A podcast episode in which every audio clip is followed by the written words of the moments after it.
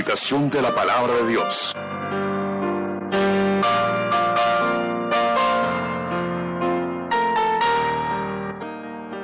Bueno, en esta mañana eh, vamos a seguir con el tema de eh, usted y la vida piadosa. Pero entonces el título para esta mañana es La devoción personal. Bueno, estamos hablando de cómo sobrellevamos la vida cristiana los cristianos, cómo debemos vivirla, no, no quitando de en medio aquella parte donde siempre los cristianos, aquí no se escapa nadie, tenemos dificultades, tenemos problemas. Y cuando nosotros no nos preparamos para enfrentar esos problemas o esas dificultades, sencillamente pues vamos a cometer errores y un error nos puede llevar a otro error. Pero cómo nosotros vivimos la vida piadosa, y eso es lo que tenemos que entender porque Dios sí tiene sus respuestas en la palabra. Dice la Biblia que todo lo que pertenece a la vida y a la piedad.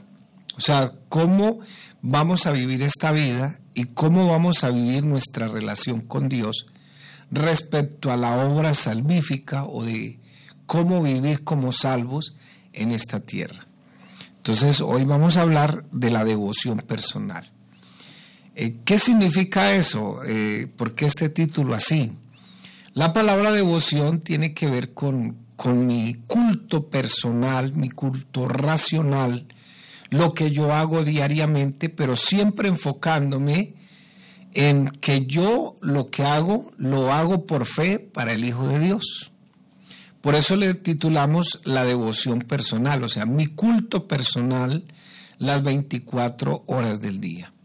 El apóstol Pablo, cuando cita en Romanos capítulo 12, versículos 1 y 2, él habla acerca de presentéis vuestros cuerpos en sacrificio vivo y santo, sencillamente está tomando los sacrificios, los holocaustos que se hacían en el Antiguo Testamento, donde el sacerdote a las seis de la mañana iba poniendo el primer cordero con toda su grosura para que estuviera encendido y que ese cordero pues fuera un, un culto de 12 horas.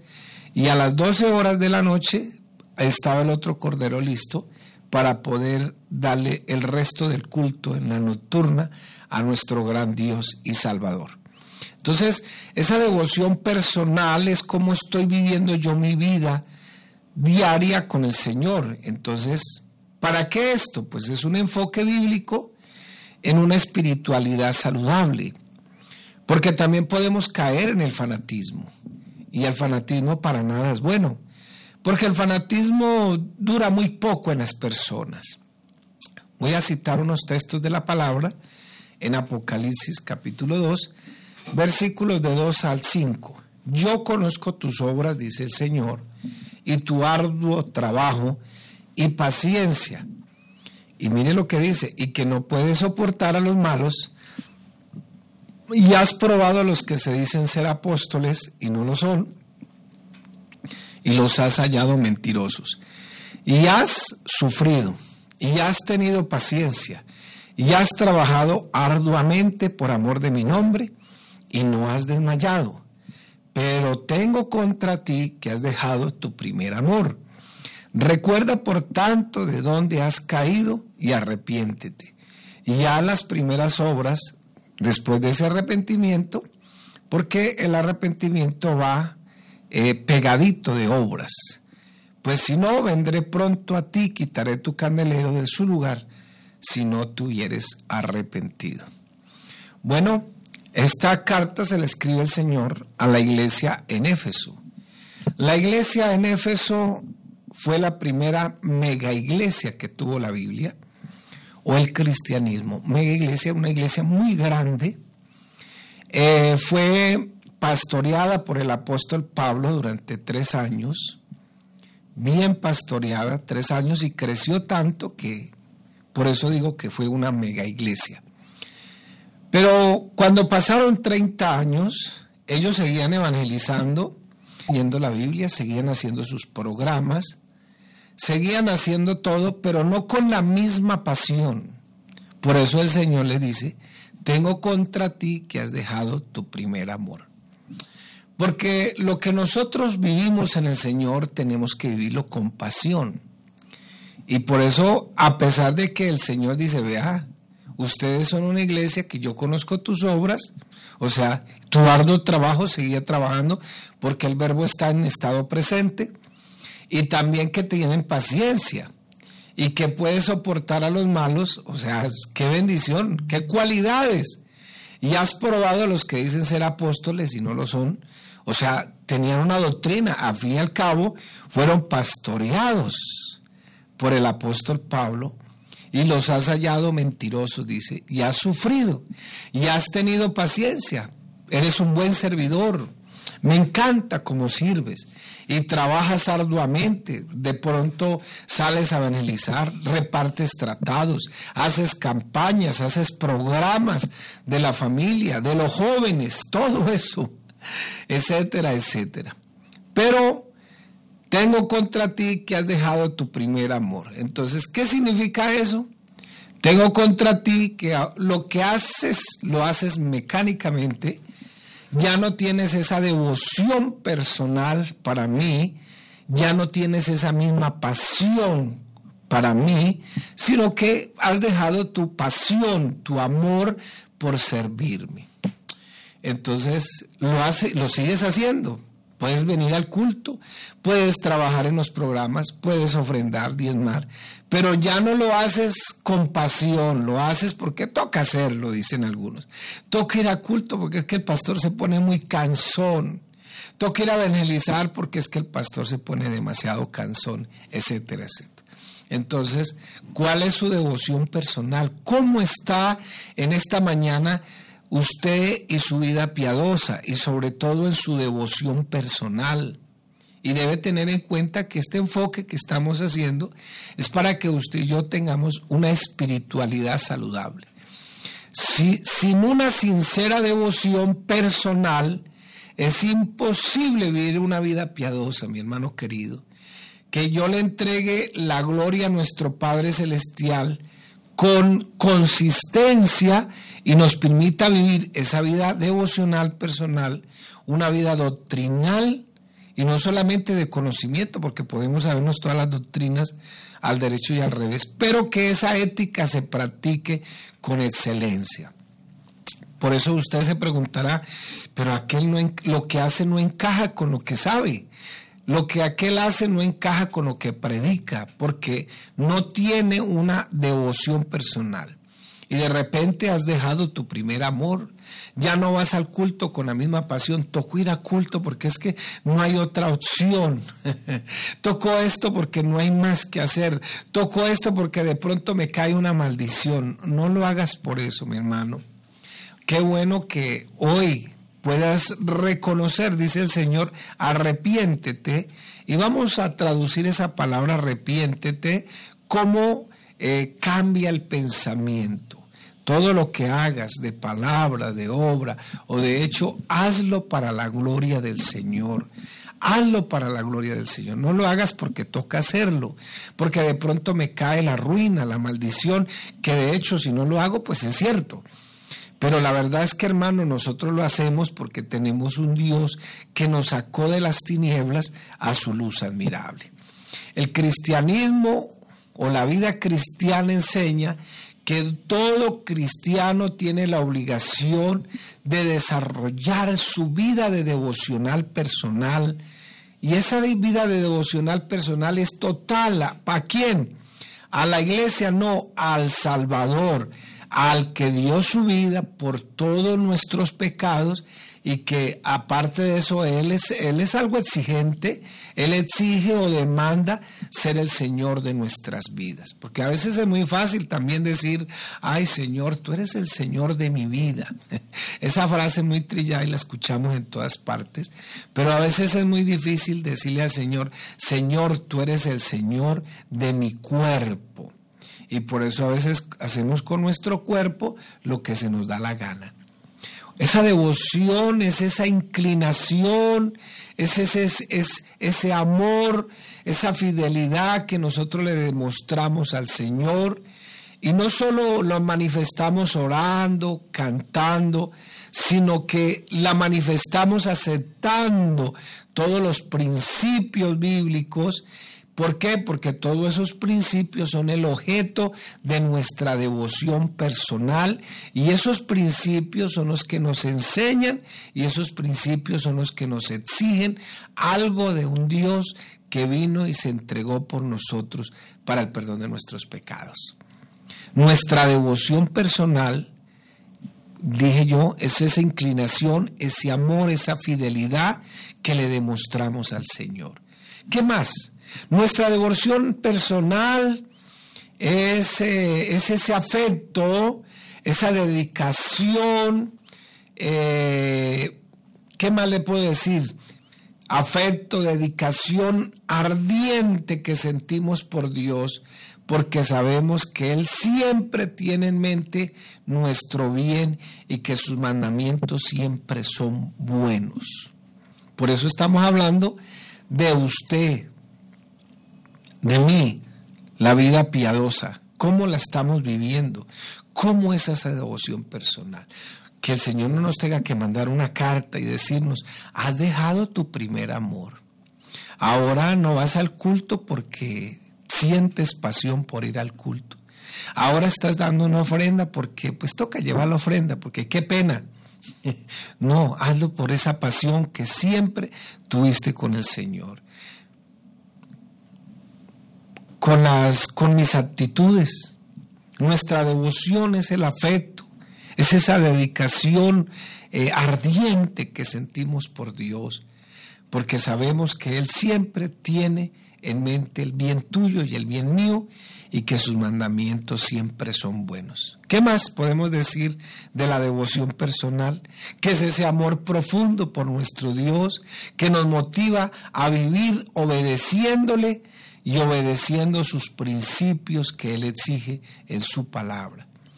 Me hace acordar en este momento esas palabras que el Señor le dice a Pedro, ala Pedro, ¿me amas? y Pedro le dice, Señor, sí, yo te amo. Pero más bien le respondió de la siguiente manera, Pedro, ¿me amas? Señor, yo te quiero. O más bien esto, me gusta que seas mi amigo. Yo te quiero como mi amigo. Esa es la respuesta correcta porque él responde con una palabra griega que se llama fileo, que quiere decir amigo. O sea, Pedro, ¿me amas? Y el Señor le pregunta con agapao, sí, o sea, ¿me amas mucho, Pedro? Y Pedro le dice, Señor, te amo como un amigo. Pero el Señor no quiere esa clase de amistad, quiere que nuestra devoción personal sea ese profundo amor por nuestro Dios que nos motiva siempre, nos apasiona siempre a obedecerle y a vivir bajo los principios que Él ordena. Cuando no tenemos devoción, cuando no cumplimos eh, con lo que Dios exige en su palabra. Y no tenemos devoción cuando solo cumplimos rutinariamente los cánticos, las oraciones y a veces ignoramos nuestras convicciones. Nos parece que cantan muy lindo, se siente algo precioso, pero aquí somos unos y allá afuera somos otros, porque se nos olvida nuestras convicciones. Se nos olvida que nosotros tenemos una devoción personal, aún en nuestras dificultades, aún en, en los problemas que tengamos con los demás. Se nos olvida que tenemos un Dios. Entonces, ¿qué más podemos decir? Entonces, que los creyentes en Éfeso adoraban bien, defendían valientemente la fe, servían con responsabilidad, que eran celosos de la sana doctrina, pero el Señor les dice, tengo una queja contra ustedes. No me amas a mí ni se aman entre ustedes como al principio a pesar de sus adoraciones, a pesar de sus canciones, y como dijo el Señor por allá en el libro de Amós, a pesar de sus salmodias, o sea, sus cánticos, y a pesar de sus oraciones, a pesar de su pureza, doctrinal, tengo esta queja contra ustedes, que ustedes han dejado de servirme con esa pasión con que se entregaron y creyendo de que yo los salvaba y que yo era el salvador de ustedes.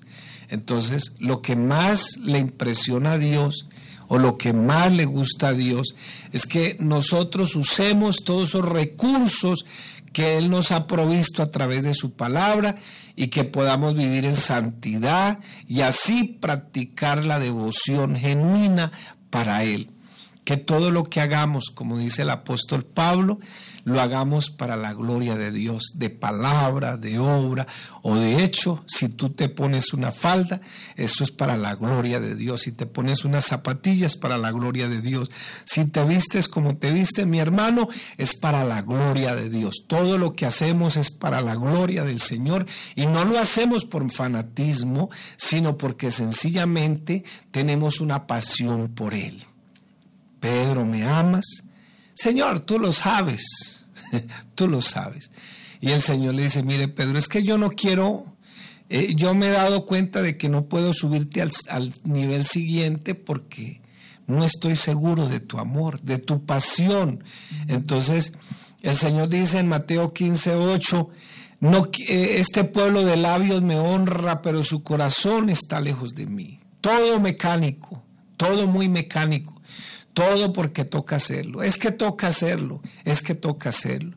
A veces uno corrige a un hermano, le dice algo, uno lo ve mal y, el hermano lo toma mal, cuando debería, bueno, gracias a Dios que el hermano me lo dijo. A mí hay hermanos que se sientan conmigo, pastor, esto le quedó mal. y yo le digo, hermano, gracias por, por, por decírmelo. Y créamelo, gracias por decírmelo porque si estuvo mal, le pude estar dañando la conciencia a otra persona. Cristo requiere que nuestra devoción personal sea una devoción total, que la desarrollemos eh, porque hemos conocido la verdad, que la practicamos y que luego oramos, cantamos y adoramos porque hemos conocido la verdad y lo hacemos con la pasión que tenemos que hacerlo. ¿Por qué? Porque todo es para la gloria de nuestro gran Dios y Salvador Jesucristo.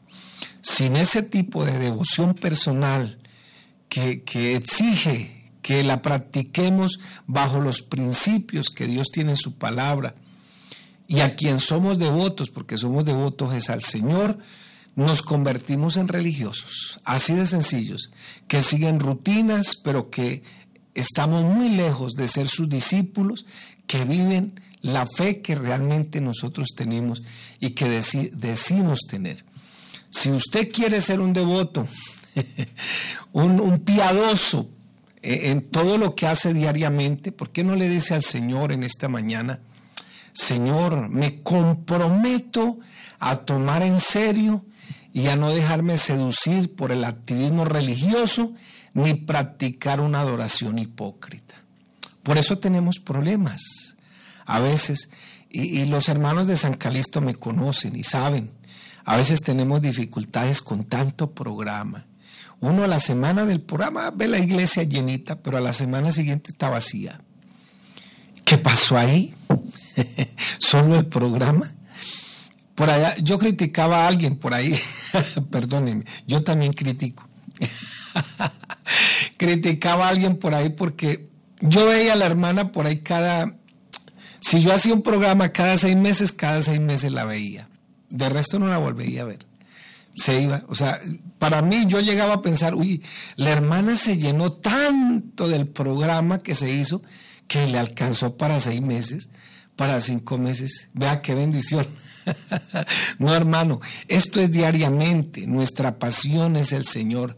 Y qué bueno que usted le diga, Señor, haré mi mejor esfuerzo por conocerte profundamente, conocer tus mandatos con claridad, vivir en santidad para desarrollar una devoción personal que nadie ni nada me la quite de esta vida. Por eso dice el Señor, yo conozco tus obras y tu arduo trabajo y paciencia, que no puedes soportar a los malos y has probado los que dicen ser apóstoles y no lo son, y los has hallado mentirosos, y has sufrido, y has tenido paciencia, y has trabajado arduamente por amor de mi nombre, y no has desmayado. pero tengo contra ti que has dejado tu primer amor. Recuerda, por tanto, de dónde has caído y arrepiéntete ya las primeras obras, pues si no, vendré pronto a ti y quitaré tu candelero de su lugar si no te hubieres arrepentido. Bueno, ¿qué está haciendo mecánicamente, mi hermano? ¿Qué lo está haciendo? Ya no tiene sentido la vida cristiana y por eso está como el carboncito por allá aisladito, humeando solito. ¿Cómo estamos en esta mañana? Yo te, y si hay algún amigo que nos está escuchando, yo lo invito ¿Quieres conocer al Señor? Bueno, tienes que venir a la iglesia para que se te pueda predicar el Evangelio. ¿Quieres vivir la vida que Dios quiere que vivas? Bueno, tienes que aprender, tienes que congregarte, tienes que venir a recibir los cursos de sabiduría que solo se editan en los cultos. Pero no lo hagas mecánicamente porque te vas a volver un religioso. No, hazlo porque te apasiona, te apasiona venir al culto, lo haces por fe, oras por fe, todo lo que haces lo hace para la gloria de Dios. Entonces, mi hermano, qué bueno en esta mañana eh, poder sentir, poder sentir que, que nosotros le demos una fidelidad, no a los hombres, así nos llamen fanáticos, sino a Dios, el Dios que hizo los cielos y la tierra.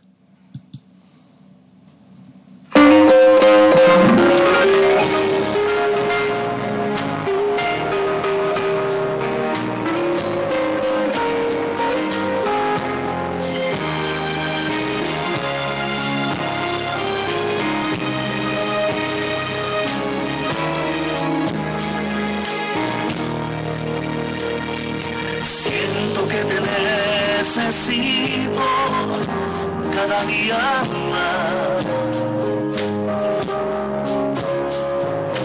Porque mi vida sin ti se acabará.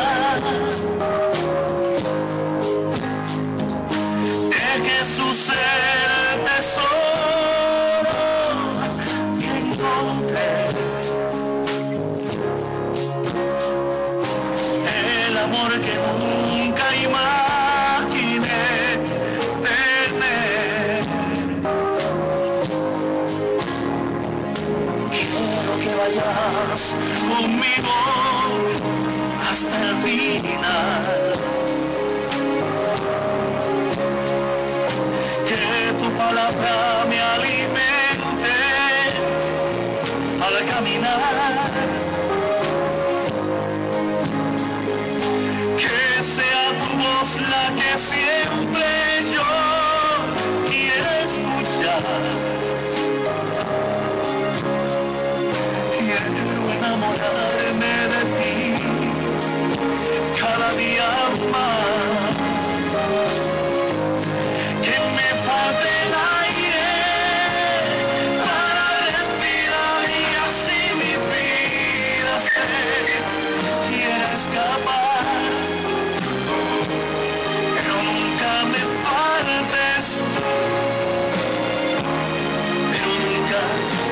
love is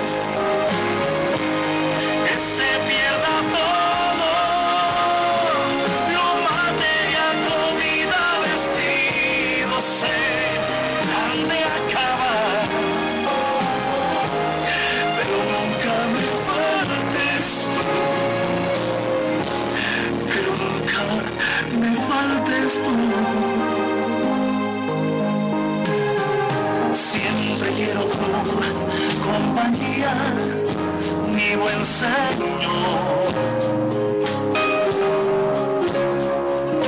Que tu espíritu me guíe, sea mi protección.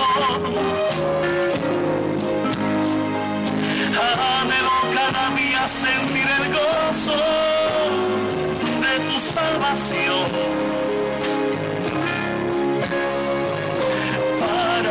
mayor riqueza que sentirte odio.